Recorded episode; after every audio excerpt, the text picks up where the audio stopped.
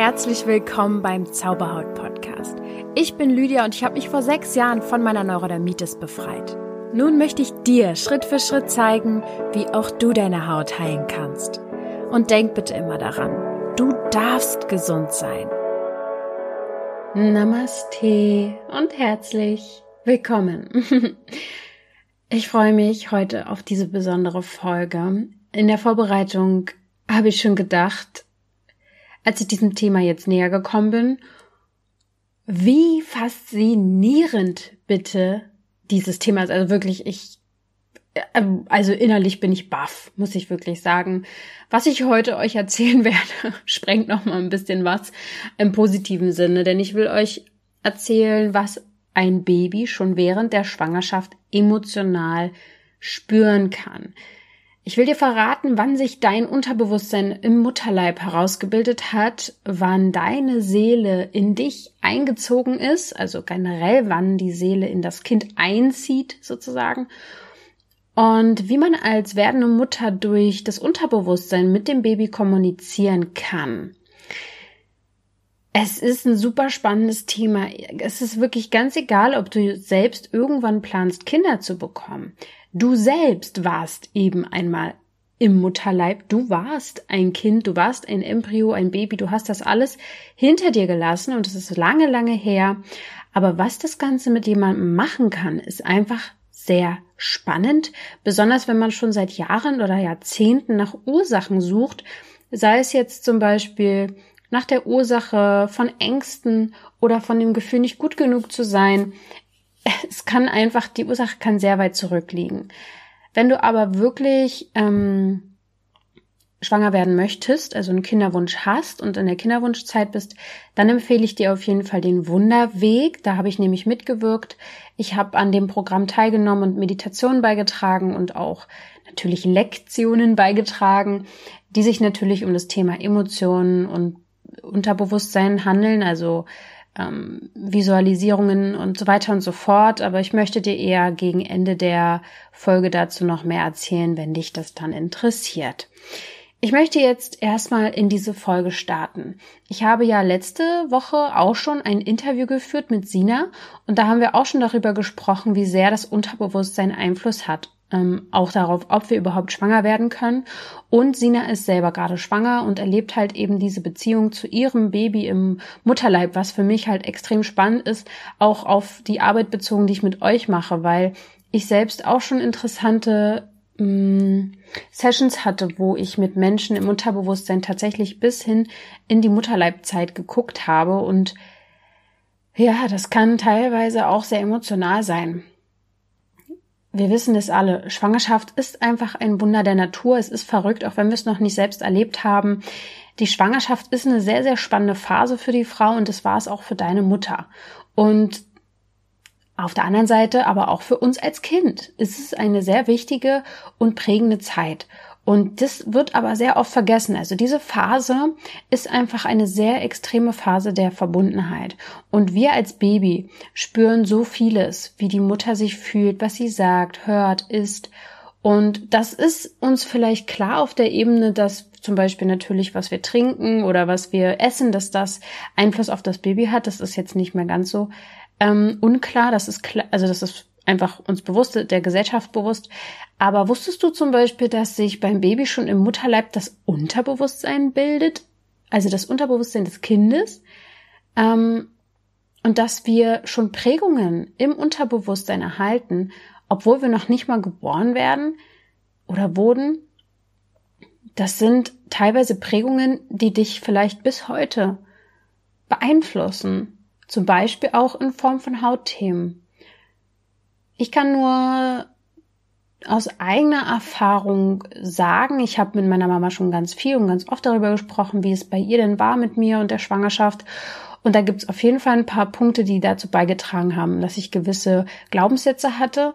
Ähm, das hat zum einen war, gab es zum Beispiel so einen Moment, wo ich oder wo meine Mama die Diagnose irgendwie bekommen hat, dass ich eventuell eine Behinderung bekommen könnte. Ich weiß gar nicht mehr so richtig, warum die Ärzte das gesagt haben. Ähm, das war ein totaler Schockmoment für sie und dann musste sie auch irgendwie Medikamente nehmen, weil sie irgendeine Art Bakterium oder sowas hatte. Und das war alles nicht so geil in der Zeit und hat auch sicher dazu beigetragen, dass ich sehr, sehr lange mit mir rumgetragen habe, dass ich krank bin oder nicht gut oder nicht richtig oder dass man sich um, um mich Sorgen machen muss, wie auch immer. Ähm, was aber, was ich am, am eigenen Leib wirklich nochmal erfahren habe, war in einer Session, die ich selbst am eigenen Leib erlebt habe. Ähm, da wurde ich zurückgeführt und hatte, ah, das habe ich ja auch schon ein paar Mal erzählt, einfach nur kurz als Wiederholung für die, die es jetzt noch nicht wissen. Ich bin ausgezogen mit 22, glaube ich. Und auf jeden Fall bin ich direkt von Berlin in eine andere Stadt gezogen und habe auf einmal so eine Art Panikattacken bekommen, habe so Atemnot bekommen und es ist auch generell so ein Thema für mich, dass ich recht schnell in diese Angst kommen könnte, keine Luft zu bekommen, ähm, obwohl es gar keinen Grund gibt. Ne? Also diese Enge im Hals und sowas, das ist auf jeden Fall was, was ich immer noch kenne. Bloß damals war es halt so schlimm, dass ich wirklich pa Panikattacken hatte, die einfach nicht mehr aufgehört haben. Jetzt weiß ich halt, ähm, was ich jetzt machen muss. Aber es, es taucht ab und zu immer noch auf. Und auf jeden Fall habe ich in dieser Session ähm, wollte ich wissen, wo, woran das liegt und habe herausgefunden, dass ich bei der Geburt meine Nabelschnur um den Hals hatte und fast gestorben wäre. Es war wirklich sehr, sehr knapp. Und das zu erleben noch einmal, so bewusst wahrzunehmen, hat mir natürlich die Augen geöffnet und gezeigt, wie sehr wir schon spüren und was wir erleben und, und vor allem, wie, wie lange uns das dann halt auch irgendwo verfolgen kann. Und ich habe nach der Unterbewusstseinsarbeit wirklich eine sehr große, eine riesengroße Blockade auflösen können für mich in meinem Leben, weil nach dieser Sitzung ähm, ist, hat sich einiges aufgelöst an Ängsten, an Hautproblemen. Das war einfach wie so ein mh, mm, wie so ein Stöpsel, den ich einmal gezogen habe. Das heißt nicht, dass ich auch, dass ich, äh, wie gesagt, eben ich habe immer noch ab und zu, also diese Sensibilität, sage ich jetzt mal, um den Hals herum und auf der Haut, die ist einfach immer noch gegeben.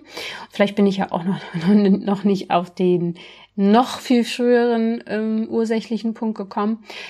Aber während der Geburt und schon viel früher merken sich halt einfach unsere Zellen, was uns passiert und es speichert sich im Unterbewusstsein ab. Ähm, das Unterbewusstsein entsteht also schon, während wir noch ein Embryo sind. Ihr müsst euch jetzt aber keine Sorgen machen. Ich werde euch jetzt mal ein bisschen erzählen, wie wir jetzt mit dem Wissen, was wir jetzt auch bald hier in der Folge präsentiert bekommen, umgehen können. Und es gibt definitiv einfache und leichte Lösungen. Also, was spüren wir denn emotional als Baby im Mutterleib? Hm, lange hat man geglaubt, dass Kinder wie so ein unbeschriebenes Blatt auf die Welt kommen, ohne Erfahrungen. Aber heute weiß man durch irgendwelche Scans, wissenschaftliche Scans und so weiter, dass Babys sich entwickeln und das nicht nur physisch, sondern auch psychisch und vor allem emotional. Und das halt alles schon im Mutterleib. So ein ganz interessanter äh, funny Side Fact ist, dass bei den Chinesen zum Beispiel das Kind zum ersten Geburtstag eben nicht zwölf Monate alt gerechnet wird, sondern 21 Monate. Also die rechnen diese neun Monate im Mutterleib halt dazu. Und das ist wohl sehr viel der, entspricht der Wahrheit viel mehr, als wir das so machen, ja. Das Kind entwickelt sich also schon vor der Geburt und ähm, entwickelt Wahrnehmungen und Empfindungen. Und jetzt wird's auch nochmal spannend. Ab der siebten Woche im Mutterleib reagiert schon die Haut des Babys auf Reize. Ab der zwölften Woche nimmt es das Gefühl der Mutter auf. Es nimmt also wahr, was in der Umgebung passiert und vor allem, was mit der Mutter emotional passiert. Ähm, das Baby ist sehr empfänglich für die Gefühle der Mutter und das Ungeborene nimmt auch die seelische Verfassung der Mutter wahr. Das spürt quasi ihre Gedanken und es reagiert auch darauf. Wenn die Mutter gestresst und wütend ist, dann ist es auch bei dem Baby ähnlich. Ähm, und gleichzeitig, wenn die Mutter entspannt ist, entspannt sich auch das Baby. Ja, wie das läuft, ähm, also durch die Nabelschnur ernährt sich das Baby ja mit wichtigen Nährstoffen, aber nicht nur das. Es fließen auch Hormone zum Beispiel durch die Nabelschnur und zum Beispiel das Stresshormon Cortisol oder halt eben auch das Glückshormon Endorphin werden eben ebenfalls an das Baby übertragen. Das heißt, das Gehirn des Babys ist sehr, sehr früh empfänglich für diese Botenstoffe. Und das Baby wird sich durch diese Gefühle prägen. Ähm, ja. Zum Beispiel spürt das Baby auch im Mutterleib viele Emotionen der Ablehnung. Äh, also wenn es so ist, wenn, also als Beispiel mal gesagt, wird es wahrscheinlicher sein, dass wir als erwachsene Person auch es etwas schwerer haben, uns selber zu mögen. Und auch wenn wir, wenn wir zum Beispiel viele Stresshormone bekommen haben als Embryo, dann erhöht sich zum Beispiel auch das Risiko von Krankheiten, Depressionen, Diabetes und Bluthochdruck. Es gibt hier aber eine wirkliche Entwarnung einmal an dieser Stelle, weil sowas kann einen ja direkt ähm, erstmal wieder hier umhauen. Na super. Das Wunderwerk Körper hat einen Schutz für das Embryo erschaffen. es gibt äh, sozusagen bestimmte Enzyme in der äh, Plazenta, die das Cortisol im Blut bis zu einem bestimmten Grad entschärft. Das heißt, ähm, auch vor allem in, in, in so Momentaufnahmen, in kurzen Phasen kann dem Baby seelisch und emotional nichts passieren. Das wäre ja auch echt krass. Also wenn wir jetzt hier mal uns erschrecken, weil der Nachbar auf einmal um die Ecke kommt oder so, was war das denn für ein Beispiel? auf jeden Fall. ähm, nee, also das, das sind jetzt nicht diese kleinen Momente, sondern es geht hier auch wieder um den Dauerstress, der uns erschüttern kann und ähm, quasi unser kindliches Vertrauen auch schon so ein bisschen erschüttern kann. Ähm, ich denke mal, dass es für dich, wenn du jetzt hier zuhörst, vielleicht auch interessant ist, dass du jetzt nochmal heute auf neue Ideen kommst, woher eventuell Gefühle, Glaubenssätze und Probleme kommen, besonders wenn du schon lange dabei bist und schon viel gemacht und gehört hast und trotzdem vielleicht noch nicht an den Kern gekommen bist. Gerade in der Transformationsreise, die es auch im September wieder gehen geben wird, kannst du das Thema angehen. Äh, auch wenn du halt eben ne, nicht schwanger bist, darum geht's ja gar nicht, sondern entweder du möchtest gerne bei dir etwas lösen und hast jetzt irgendwie hier äh, gehört, ach, die Geburt trägt dazu bei oder die, die Zeit im Mutterleib, dann lern mit mir doch zusammen, wie wir es im Unterbewusstsein lösen. Oder ähm, vielleicht möchtest du ja auch schwanger werden irgendwann, irgendwann ein Kind haben und möchtest dich halt eben jetzt von deinen Themen lösen, dann würde ich dir empfehlen, wenn der Kinderwunsch noch lange hin ist, also sag jetzt mal in ein paar Jahren oder du sagst ja irgendwann mal, dann ist die Transformationsreise sehr, sehr gut für dich. Wenn du zeitnah ein Kind möchtest, also in der Kinderwunsch Zeit bist, dann würde ich dir wahrscheinlich eher empfehlen, ähm, den Wunderweg mitzumachen. So, nur noch mal als Orientierung. Mm, wenn jetzt die Mamis zuhören und sich eventuell schon Vorwürfe machen? Nein, du solltest dir jetzt auf jeden Fall keine Sorgen machen, keine negativen Gefühle entdecken und, und, und hochlassen, denn gerade auch wenn wir jetzt da mal noch eine Ebene weitergehen würden, weg von Embryo, Mutterleib, Schwangerschaft, haben unsere Seelen sich verabredet. Also wenn du jetzt eine Mami bist und du hast schon Kinder, dann haben sich die Seelen deiner Kinder sowieso für dich entschieden und ihr habt gemeinsam eine Aufgabe zu lösen. Von daher ist das, was du vielleicht heute hörst, noch ein Schritt weiter, um eure Verbindung, Beziehung tiefer werden zu lassen oder mh, mm, etwas zu verabschieden, darüber zu sprechen, je nachdem wie alt natürlich die Kinder sind. Und es soll jetzt nicht darum gehen, ähm, sich zu verurteilen oder sowas. Denn das Baby lebt oder auch Kinder leben im Augenblick. Wenn sie sich emotional hochschaukeln, schaukeln sie sich genauso schnell auch wieder runter. Und davon dürfen wir lernen. Ja, dass wir im Moment sind und eben nicht so sehr in der Vergangenheit hängen bleiben. Bloß, ich weiß ja, wie schwer das manchmal ist, dass wir uns eben doch beeinflussen lassen von unserer Vergangenheit. Und genau deswegen gibt es eben Techniken, Techniken, Möglichkeiten, Methoden, Meditation. Aber im Prinzip, wenn wir wie das Kind, also wenn wir da uns ein Beispiel dran nehmen würden, könnten wir es auch packen und einfach immer im Moment sein. Dann wären wir überhaupt nicht mehr beeinflusst von der Vergangenheit. Wenn wir so weit sind, dann brauchen wir das alles nicht. Falls wir das doch brauchen, kannst du zum Beispiel auch in meinem Podcast die Meditation machen, emotionale Blockaden loslassen.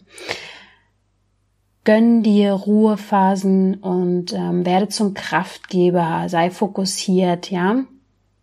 Ähm, beschäftige dich mit Familie und Freunden und Themen, die dir gut tun. Das ist, das ist kraftgebend, ja.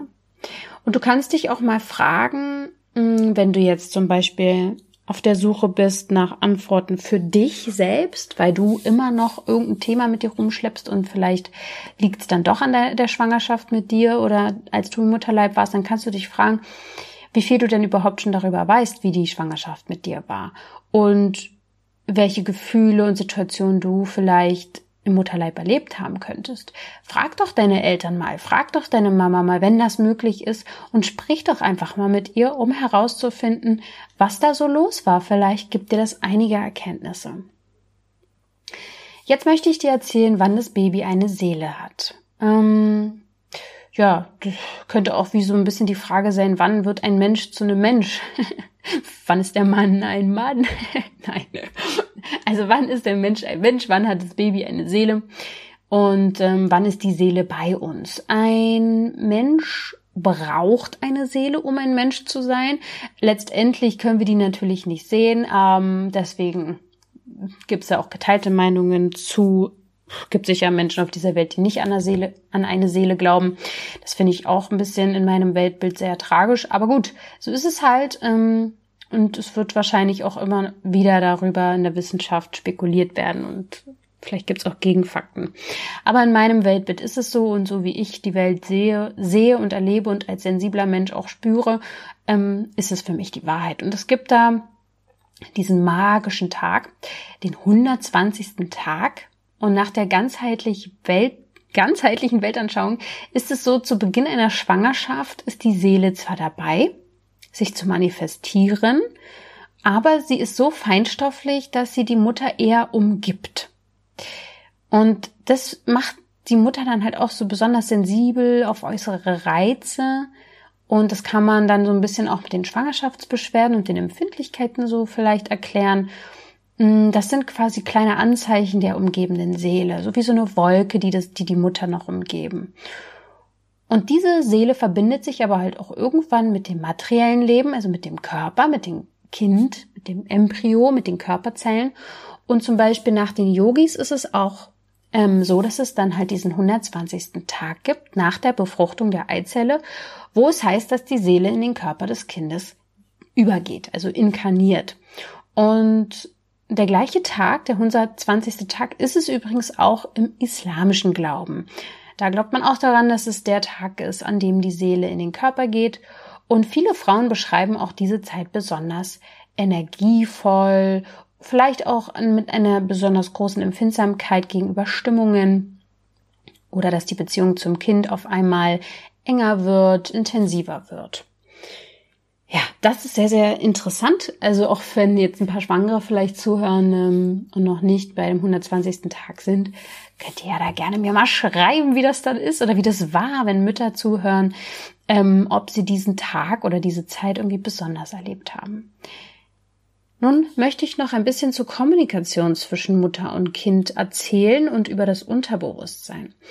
Man spricht von der Haptonomie, das ist die Wissenschaft des menschlichen Gefühlslebens. Und ähm, ja, das stammt von diesem Verb ab, Hapte, Haptein, ich weiß, Haptein, ich weiß gar nicht richtig, wie man es ausspricht.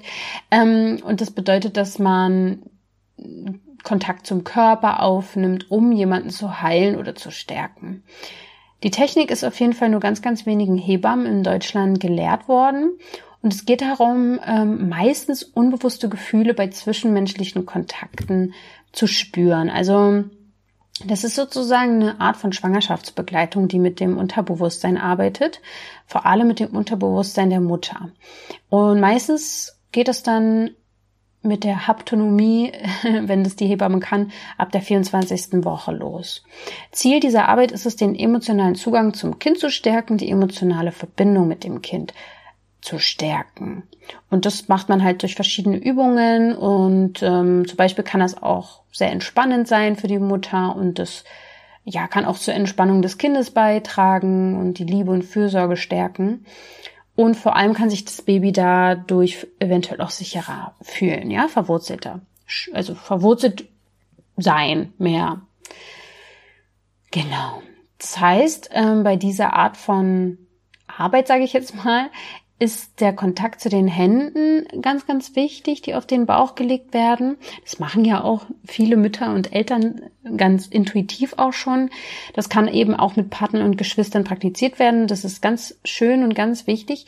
Aber was hier in dem Kontext wirklich noch viel wichtiger ist, ist nicht diese ähm, physische Berührung, sondern eigentlich geht es in dieser Arbeit um die Begegnung im Innen.